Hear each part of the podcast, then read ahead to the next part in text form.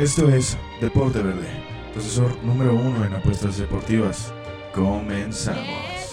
Familia, qué gusto tenernos con nosotros en otro viernes, en otro programa más de Deporte Verde. El asesor en apuestas deportivas número uno del mundo mundial. Los saluda Aldo Ramos en el estudio. Al lado de mí, Manolo Vázquez está en los controles en edición. Viernes 19 de junio del 2020.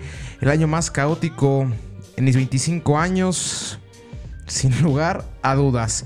Semana cargada de información, tenemos Bundesliga, tenemos Liga Santander, análisis y repaso de lo que fue la final y semifinales de la Copa Italiana, Liga MX, movimientos y bastantes, muchísimos movimientos, renovación de contratos, llegada de jugadores, un equipo el cual empieza a levantar la mano en cuestiones de a mí no me pegó tan duro esto del COVID porque encontré la estrategia financiera correcta, muchísimos, muchísimos tópicos que tocar. Antes de arrancar, agradecer porque llegamos a cuatro meses de que empezara esta esta historia llamada Deporte Verde, acompañada de Manolo, agradecemos a todos los que nos escuchan programa a programa, a la gente en México, a la gente en Guatemala, a la gente en Alemania, a la gente en Salvador, a la gente de Colombia que nos escucha y principalmente a la gente de Irlanda y a la gente de Estados Unidos que son unos constantes de este podcast. Los queremos, los amamos, son principal motor de, de todo esto. La gente que nos escucha viernes a viernes, antes martes y viernes, ahora semana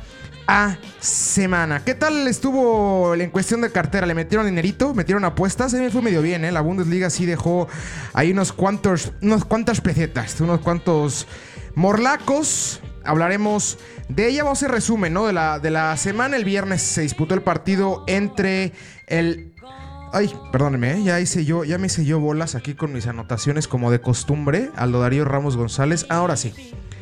Lo siento muchísimo. Eh, tuvimos el partido Arrancaron la jornada del día viernes. El Leipzig vence al Hoffenheim dos goles por cero. El Leipzig que sigue picando piedra falta de dos jornadas está empatado en puntos con... No, tres puntos abajo del Dortmund.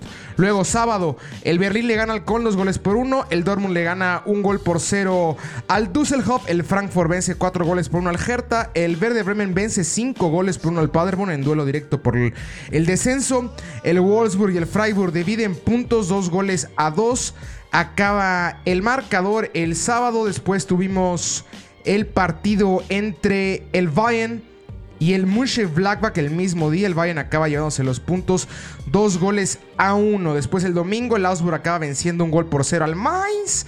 Y el Schalke y el Leverkusen dividen puntos un gol a uno. Después, el martes, 3-0 gana el Blackback al Wolfsburg un partido bastante movido, bastante bueno, ¿eh? Unión de Berlín en contra del Paderborn, acaba ganando Unión de Berlín en casa. El Freiburg vence dos goles por uno al Hertha. Luego el Bayern vencería al Werder Bremen y con esa victoria el día martes se consagraría campeón otra vez más de la Bundesliga. Imposible que el Borussia los alcance, ya solo quedan 6 puntos por disputarse y la diferencia es de 10. Entonces ya no dan los números, ya no dan las manos, ya no los dan. Después el miércoles el Frankfurt acaba venciendo dos goles por uno al Schalke. Reitera el Frankfurt de los de abajo es el que mejor regresó sin lugar a dudas. Luego Leverkusen tres goles por uno vence al Köln. El Dortmund cae contra el Mainz eh, tres, dos goles por cero de visita. Luego el Hoffenheim vence tres goles por uno al Augsburg, igual de visita. Y el Leipzig empata con el Düsseldorf dos goles a dos en un partido el cual pintaba ya casi armado para el conjunto del, del Leipzig. Iban dos goles por cero arriba, hubieran recortado aún más los cartones, pero ahora todo se va a decidir Posiblemente en esta jornada, ¿eh? Porque tenemos el sábado muchísimos partidos. Arrancamos con el Bayern en contra del Freiburg el día de mañana.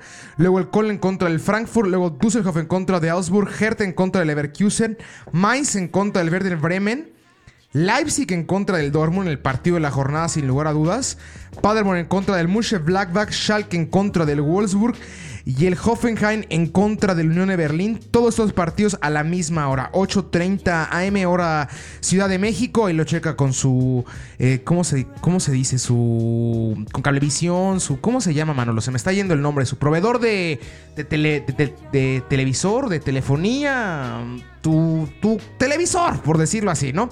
Ahí checa sus horarios, a ver cuándo van a transmitir. Buenos partidos, reitero, sin lugar a el que se lleva la jornada es el Dortmund en contra del Leipzig por lo pegado de la tabla. Les digo la tabla. La, el Bayern 76 puntos, campeón sin lugar a dudas. El Dortmund en segundo con 66. Leipzig en tercero con 63. El Leverkusen en cuarto con 60. Muy complicado que alcance segundo lugar. ¿Por qué? Porque el Dortmund es segundo con 66. Si bien 6 puntos arriba, pero una diferencia de goles de más 45 para el Dortmund. Y para el Leverkusen es de más 18. Entonces, pinta imposible.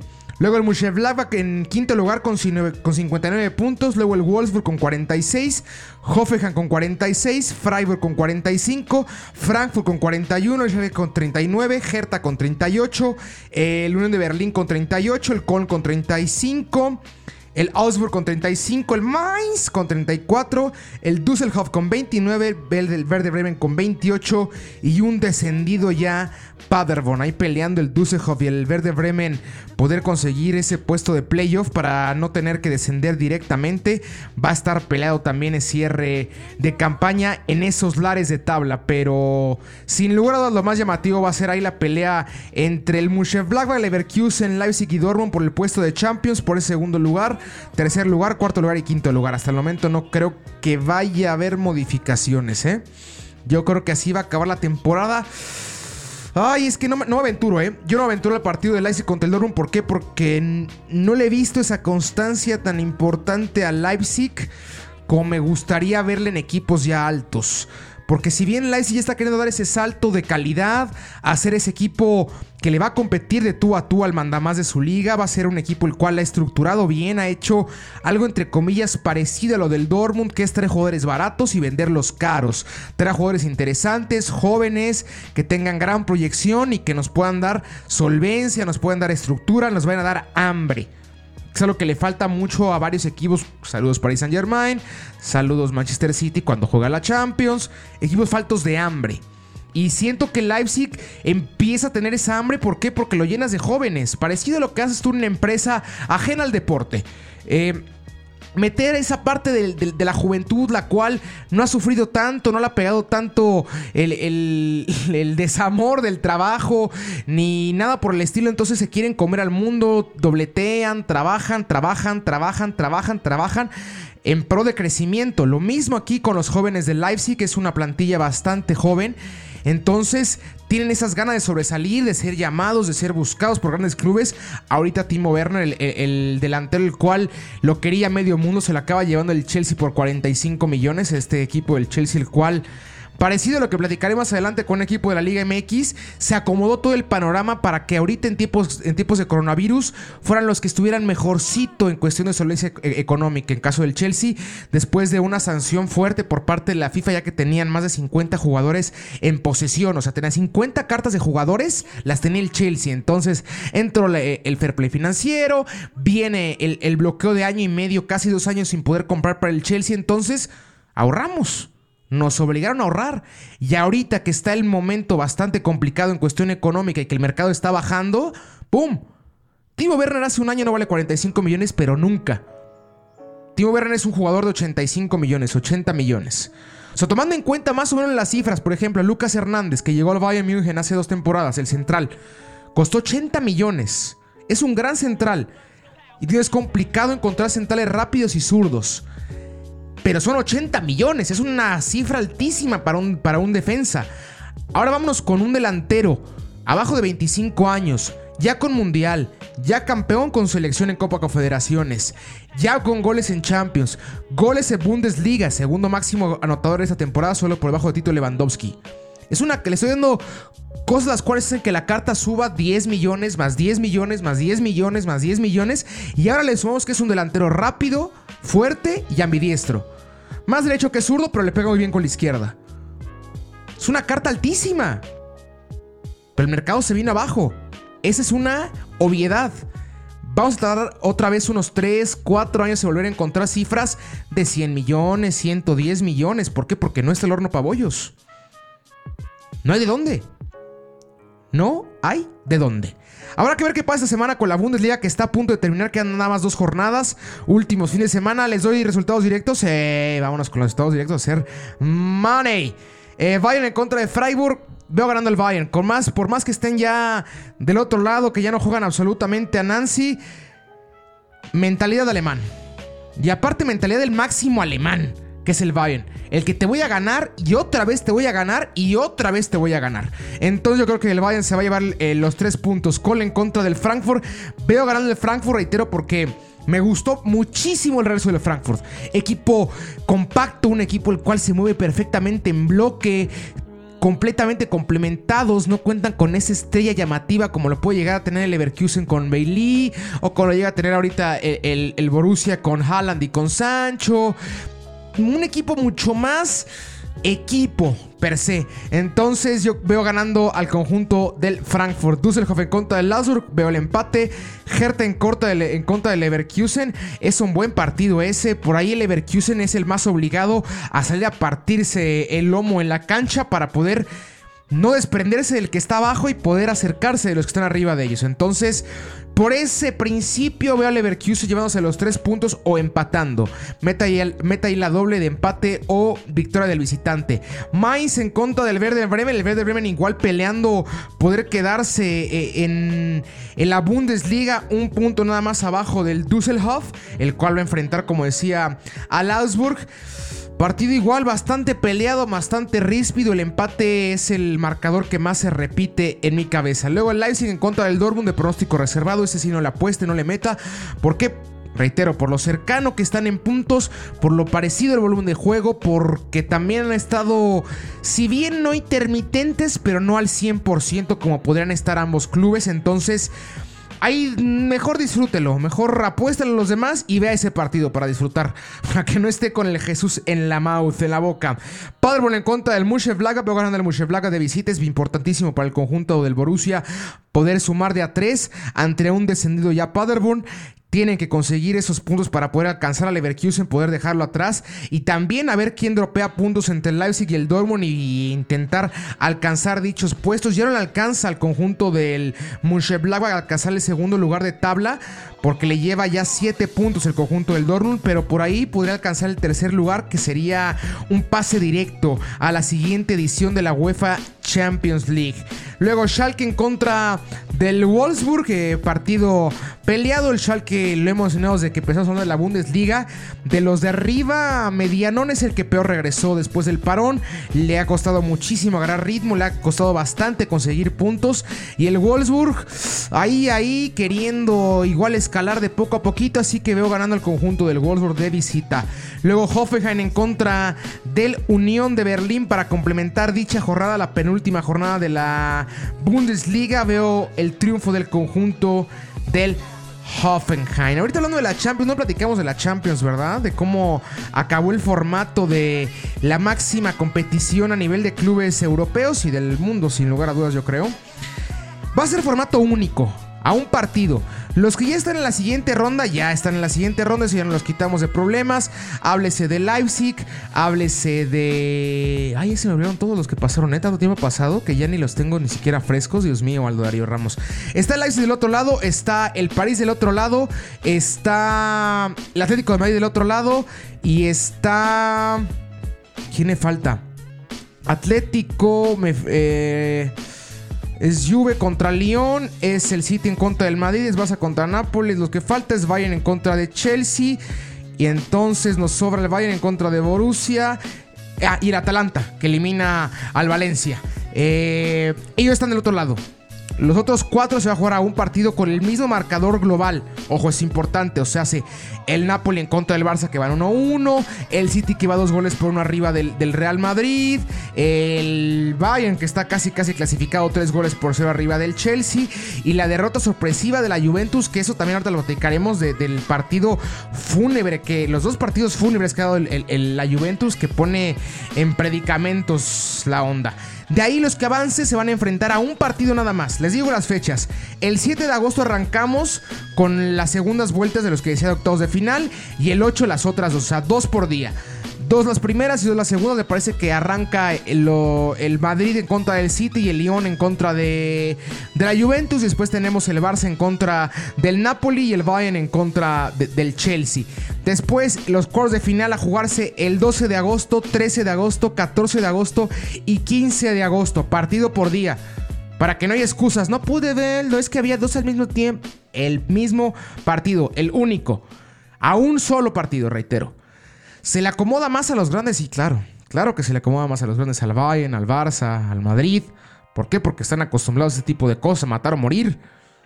El City tiene ventaja ahorita sobre el Madrid porque tiene, porque tiene, otra vez la redundancia, tiene la ventaja de un gol. Y aparte son dos de visita.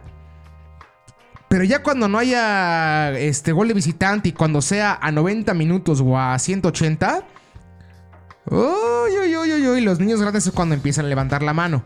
Eh, así que se le favorece más al Madrid, al Bayern, al Barça. Al Bayern yo creo que más que todos. O sea, ahorita me dirán a elegir algo en quién vas a meterle apuesta para ser campeón de la Champions, se lo metería al Bayern. ¿Por qué? Porque ya es campeón. Porque regresó antes que todos a ritmo. Porque va a tener todo julio de mentalidad más para la Champions. Julio entero enfocado a jugar tres partidos, cuatro partidos. Va a ser diferente el armado, ¿no? que tener que estar, por el Barça y el Madrid, que ahorita están a dos puntos de diferencia y no están dropeando puntos, están ganando todos los partidos y tienen que seguir con ese ritmo. Y luego está la Copa y, y luego y el Madrid todavía no acaba de jugar octavos, al igual que el Barça, seguimos concentrados. Y luego el Napoli viene a ser campeón de Copa, dice el Barça. Y el, y el Madrid, hijo, es que qué bien jugó el City el miércoles. Oh, Hay factores que la cabeza no los deja concentrarse completamente. Cosa que tiene el Bayern. No meto al París porque pues yo no creo en el París en Champions League, la verdad. No creo en los equipos los cuales por más que tengan la cartera suficiente, si no hay mística, es muy complicado ganar cuando se escucha el, el himno de la Champions. Buen formato, interesante. No me gustaría que se quedara así para siempre, no, para nada. Sí me gusta que haya ida y vuelta, me parece lo más justo que tanto recibas como visites creo que presta, se presta más al espectáculo, pero una solución necesaria ante la situación. No pueden dejar inconcluso dicho torneo, por eso la UEFA decide tomar dicha decisión. En agosto estaremos muy, pero muy al pendientes de la Champions League. Hablando así del Madrid y del Barça, vámonos a la Liga Santander. Manolo Cortinilla de Liga Santander. La Liga Santander. La Liga Santander, que regresó, como les digo, partido diario. Diario, daily, daily, daily, daily, daily, todo lo que tú quieras. Consumo constante de Fugitive Cómo lo extrañábamos, ¿no? El viernes vimos el Granada en contra del Getafe, acá ganó el partido y Granada, sorpresas y no tanto. ¿Por qué? Porque Granada era un equipo el cual cerró muy bien y Getafe cerró mal. Parecería que el Getafe a lo mejor una de esas agarraba más vuelo, pero se le complicó muchísimo el partido y acaba perdiendo puntos de visita. Luego Valencia en contra de Levante acaba empatando a uno dichas escuadras. Español en contra de Alavés acaba ganando el conjunto de Barcelona dos goles por cero. Villarreal vence de visita un gol por cero al Celta de Vigo. Valladolid vence a Leganés dos goles por uno en partido directo del descenso. Leganés que está metido en muchos problemas los dirigidos por Javier Aguirre, aún con opciones de salvarse pero pinta medio oscuro el panorama. Luego, Barcelona en contra de Mallorca, 4 goles por 0 acaba ganando el Barcelona, un golazo de Ansu Fati, no si lo vieron, un golazo de Ansu.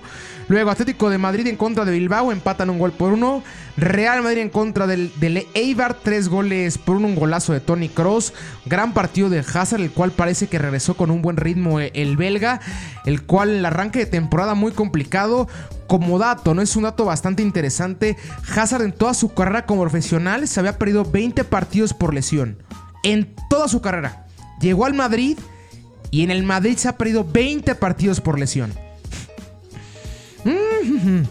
Ahorita ya está carburando, regresó físicamente bien, porque me acuerdo mucho cuando llegó en agosto del año pasado al Real Madrid estaba panzón, por el amor de Deux. Estás llegando a la Casa Blanca, al máximo honor de Champions League. De menos hay que pegarle duro al licuado y a, las barritas. No las barritas de, galletas, sino las barritas para hacer fuerza, caramba. Las barritas en el gimnasio. Y ahorita parece ser que Hazard ya regresó bien. Dos partidos, dos asistencias. Más rapidito, el encar. Le sigue costando el gol, pero ahí va. Luego, Sociedad en contra de los Azul, la sociedad que para mí es una completa excepción. Lo que decía de los parones, que es muy complicado ver cómo vayan a regresar. Y fue el caso del, conjunto de la sociedad, de los cuales no regresaron bien y acaban empatando un gol por uno en contra del Osasuna. Luego el lunes, Levante en contra del Sevilla, un gol por uno acaba quedando dicho partido. Betis en contra del Granada, igual empatan estos dos goles a dos. Luego martes, Español en contra de Getafe, acaban empatando igual a cero goles. Villarreal en contra del, Manor, del Mallorca, acaba ganando el Villarreal, un gol por cero. Barcelona vence dos goles por cero a Leganés en ese polémico penal de Lionel Messi. ¿Será o no será? Pues yo esto ya lo interpretará, pero yo... Yo creo que Lionel Messi es de los pocos, si no es que el único jugador que se viene ahorita a la mente, que puedo poner las manos en el fuego de que él no se lanza.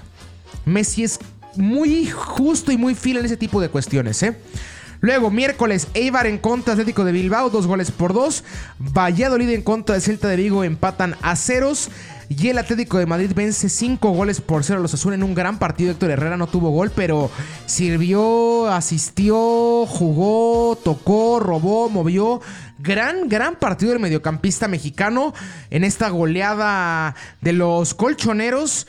El equipo Atlético de Madrid que tuvo un pésimo arranque de temporada, por eso se encuentra ahorita cuarto lugar de tabla, abajo del Sevilla, pero por plantilla, por lo que simboliza, por el por el técnico que conlleva, por el simonismo, simeonismo, que es ahorita lo que se utiliza, ¿no? El, término de un estilo de juego, de un estilo de pensar por parte de, de, de Madrid. Y creo que tendría que estar arriba, pero hmm, hubo ahí complicaciones, principalmente Joe Félix, la máxima inversión. Se tardó mucho en agarrar y ahorita eh, apenas el portugués empieza a levantar la mano y es vital que el joven esté bien para las aspiraciones del conjunto de Simeone. El Alavés vence dos goles por ser la sociedad. Reitero, la sociedad en, en, una sorpresa total. No ha agarrado ritmo. Está en predicamentos. Luego el Real Madrid en contra del Valencia el día de ayer. Tres goles por cero acá ganó el Madrid. Se convierte en el quinto máximo anotador del Real Madrid, Karim Benzema. No sé cómo hay gente que dice que es malo, yo no lo entiendo. Es el delantero, es un delantero completamente diferente a lo que hayamos visto en los últimos 10 años, 20 años. Es un 9 que no le gusta meter gol, que prefiere asistir. Y esa la tomó gran parte de su carrera. Por eso estaba Cristiano Ronaldo. ¿Para qué la meto yo si está Ronaldo? Armó la jugada, pim, mete Cristiano y empezaron. No, es que Benzema, ¿cómo va a ser un punta del Real Madrid si no tiene gol? Pip, pip, pip, pip. Es que no eres llamativo cuando tienes a Ronaldo enfrente. Tus números no, no, van a ser llamativos. Cristiano acabó con 340 goles en el Real Madrid, máximo anotador del Real Madrid. Tiene más partidos que tiene más goles que partidos jugados que en la Casa Blanca. Obviamente no va a ser el reflector. Pero Benzema a un perfil bajísimo, es el tercer máximo anotador en activo de la Champions League. Tercero en activo. Abajo nada más de quiénes. De Cristiano y de Messi. Quinto máximo anotador del Real Madrid. Ya superó a Hugo Sánchez. Y hablamos de que Hugo Sánchez fue cuatro veces Pichichi. Y Hugo Sánchez es de los históricos, históricos, históricos, históricos del Real Madrid. Y Benzema me dicen que es un jugador más. No, no, no, no, no, no, no, no se los voy a aceptar. Es un astro. Benzema es un astro. Y es clave importantísima del éxito de Ronaldo. Clave Benzema. Si no hubiera tenido ese compañero de asistencia cristiano, a lo mejor y no es como que sería un jugador más, no. Pero tampoco creo que tendría los números de escándalo que tiene el astro portugués. ¿eh? Entonces, creo que eso es, es, es importante mencionar. Vamos con la jornada, sí, con resultados directos, sí, vamos, para tocar ya como se debe la, la Liga MX, que darle su, su, tiempo correcto. El día de hoy tenemos el Granada en contra del Villarreal, voy Granada, Mallorca en contra del Leganés, voy Mallorca. Barcelona en contra de Sevilla, voy Barcelona. Los niños grandes, tanto en Madrid como en Barcelona, no van a perder ni un solo punto. Este puede ser el cual pierde el Barcelona puntitos. Podría ser. Ahí meta el doble, empate o victoria del Barcelona. Español en contra del Levante, voy con Español. Atlético en contra de Betis, voy con el empate. Getafe en contra de Iber, voy, voy con Getafe. Atlético en contra de Valladolid, voy con el Atlético. Celta de Vigo en contra del Alavés, voy con el Celta. Valencia en contra de Osasuna, voy con el empate. La Sociedad en contra del Real Madrid, voy con el Real Madrid. El Villarreal en contra del Sevilla, voy con el Sevilla. Y el Leganés en contra del Granada, voy con el Granada. La tabla. Barça en primero con 64, Madrid en, segundo con 62, Sevilla con 51 en tercero, Atlético en cuarto con 49, Getafe con 47 y la Sociedad con 47 en quinto y en sexto, Villarreal con 44, Valencia con 43, Granada con 42, Bilbao con 39, Levante 35, igual que la vez, igual que los Asuna. Luego Betis en el 14 con 34 puntos, Valladolid con 33, Eibar con 28, el Celta con 27 y después ya empieza los problemas de, tabla baja pegadísimos. Leganés 23 en último, Español 24 en 19, Mallorca en 18 con 25. Dos puntos de diferencia. Está peleadísimo. Peleadísimo. Buen cierre el que tendremos de, de Liga Española. La Liga Italiana también tuvo final de Copa. Buena final de Copa, no. Futbolísticamente, futbolísticamente hablando no fue tan luminosa, pero se vio esa hambre y esas ganas del Napoli de por fin ganar al rival odiado, acaba ganando en penales, después de seis años levanta una copa. Habrá que esperar también más a que la serie italiana empiece a agarrar ritmo porque fue, como bien mencionaba, la que más tiempo estuvo en parón. Por eso complicado que encontremos un ritmo y podamos opinar mucho de ella, más que no hubo ritmo, no hubo buen fútbol y hubo un campeón y fue campeón el que más ganas tuvo de ser campeón, que fue el Napoli. Vamos ahora sí a la Liga MX. Cambiémonos de continente. Viajemos ahora sí a nuestra amada y pintoresca y guapachosa Liga MX. Manuelito Cortinisha. Liga MX. La Liga MX. Cada semana tuvo movimientos importantes. El, yo creo que lo más llamativo Renovación de Miguel Herrera en la América. Por fin llegan a un término los de Coba con el... No sé si sea el mejor o uno de los mejores técnicos en la del conjunto americanista. Los títulos y los números hablan. Fácil. Habrá que ver cómo acomoda la estructura a Miguel Herrera porque sabemos que es un tipo el cual le gusta traer jugadores, les gusta eh, eh, el refuerzo. Y también el América tiene ya tiempo con el problema de las lesiones. Está haciendo una problemática importante las lesiones para el conjunto de los cremas. Y tienen que ya empezar a darle puntual a los refuerzos. Porque ya no están ahorita para poder gastar a, a los onzo. Después vendemos, después traemos, pim, pam, pim, pam. A diferencia del que voy a mencionar, el equipo que mejor parado yo soy ahorita del Chelsea. Ahora en México tenemos uno parecido. El Tijuana. Los Cholos. ¿Por qué? Porque vendieron Querétaro. Caliente vendió Querétaro. Y le importó poquito al conjunto de Cholos y fue como, ah, es nuestro Querétaro. Nos quedamos con las cartas de Marcel Luis, Marcel Ruiz. Nos quedamos con la carta de Jaime Gómez, de Jimmy, que es un gran jugador. Nos quedamos con la carta de Jordi de la Piedra. Nos quedamos con la carta de Jorge Aguilar. Nos quedamos con la carta de Pablo Martín. O sea, desarmó a Querétaro. Tanto, tanto Jimmy Gómez como Marcel Ruiz son dos tipos que el mercado van a estar altísimos. Para Chivas, por ejemplo. Llegó Clifford Valle también de Atlas. Hay flujo en Tijuana. Por eso me pareció sorprendente lo que pasó esta semana. Ah, Talavera. Al parecer Talavera estaba casi armado. Eso no, no al parecer, eso los digo yo. Hay de fuentes que tengo mis gurús en el Toluca. Me hablaban que Talavera estaba casi armado. Toluca le encuentra cabida. Ya estaba en el proceso de hablado de directiva con jugador. O sea, solo ya está hablando con Talavera. Ya Toluca y Tijuana habían llegado a un término. Pero Talavera es el segundo mejor pagado del conjunto del Toluca. Y Tijuana no quiso pagarle el sueldo.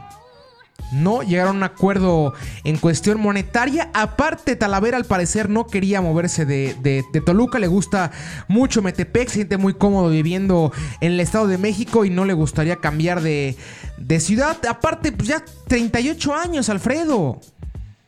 Ya le queda un año como futbolista. Es absolutamente nada. Complicado, muy, muy, muy complicado. Pero Tijuana, aguados, porque no creo que ahorita sea el fin ya de las compras de Tijuana. Tienen mucha solvencia económica con la venta de Querétaro. Caliente era dueño de dicho equipo, se le vendieron a, los dueños del Atlante. Creo que nos habla bastante de lo que va a ser dentro de un año y medio el futuro de Querétaro. Se va a convertir en Atlante seguramente. Va a ser muy complicado para el conjunto de los gallos que puedan encontrar refuerzos porque no hay dinero. Va a estar muy difícil para el conjunto de Querétaro. Muy, pero muy complicado. Y aparte le quitaron a hombres muy importantes. Ahora, Tigres.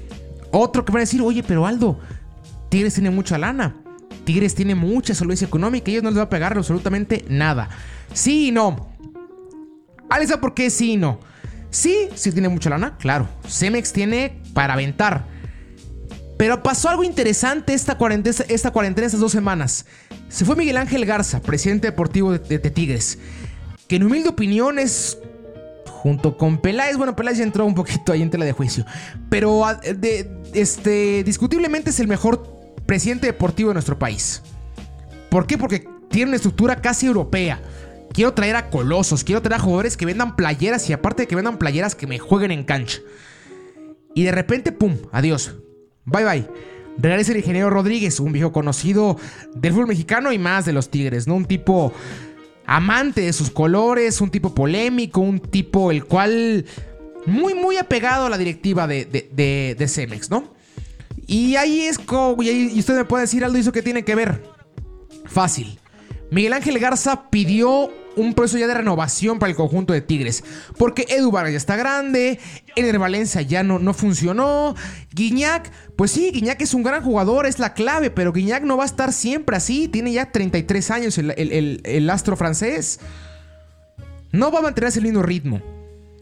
Entonces Garza dijo, oigan, hay que comprar otra vez una inversión fuerte, mediática, porque tenemos a muchos prestados, pero ninguno va a vender playeras, más que uno que ahorita mencionaremos, de los que tenemos fuera. Hay que gastar lana. Y Cemex como que ya no le gustó mucho ese, ese papel y ese puesto de soy el niño más rico de la, de la cuadra. Le gusta ser el niño rico, sí, pero ya no quieren tener la postura de somos los millonarios, lo que quiero lo traigo. ¿Quieren bajar un poquito el perfil? Tenemos lana, sí, pero no vamos a estar gastando cada seis meses en comprar 6, 7 jugadores. Mejor traemos ya a los más llamativos de préstamo. Ahí es el nombre que digo. Leo Fernández, el jugador uruguayo que estaba en Toluca, regresa al conjunto de Tigres. Lo que era la directiva, lo que era la afición, lo querían todos en Tigres. Lo quería todo el mundo, lo quería tanto Toluca como Tigres. Y al final de cuentas se lo acaban llevando un tipo diferente. Es un tipo diferente el cual se agarra ritmo y Tuca Ferretti no hace lo que nos ha, lo que ha hecho en varias ocasiones. Veremos al mejor jugador de la liga. Sin lugar a dudas. Y esa va a ser ya la tónica del conjunto de Tigres, ¿eh?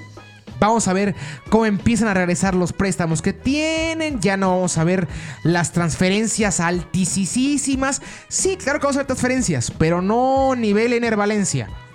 No nivel Edu Vargas. ¿Saben? No nivel carioca, o sea que son precios de arriba de 13 millones de dólares, 14 millones de dólares, ya no. 5, 7. Normal. Como la liga. Como lo que te dicta más o menos la liga, ¿no? No más allá de eso. Así que está buena, ¿eh? Está buena la Liga MX. Como siempre, a mí me gusta mucho lo que pasa previo a la Liga MX. Ya cuando estamos por ahí de la jornada 4, qué horrible es. Hasta que empieza la liguilla. Pero todo lo previo es muy, muy llamativo, muy interesante. A veces no muy bonito, pero sigue siendo bastante llamativo y bastante interesante, ¿no? Con esto llegamos al fin de este programa, de este podcast de Deporte Verde el asesor número en apuestas deportivas. Sigan nuestras redes sociales, Ploxy, uh, Deporte Verde en Facebook, arroba Verde en Instagram y en Twitter. Háganos parte de su conversación. Muchísimas gracias otra vez de nuevo a toda la gente la cual viernes a viernes nos están sintonizando fuera del país. Para nosotros es muchísimo un motor y también para los que están dentro de nuestra amada República del Mexic. Los amamos a todos. Muchas, muchas gracias. Yo fui Aldo Ramos en el micrófono. Manolo Vázquez Tagle estuvo en los controles. Que sea una excelente semana y que haya suerte. Esto fue Deporte Verde, asesor número uno en apuestas deportivas. Escúchenos cada viernes con nuevo contenido.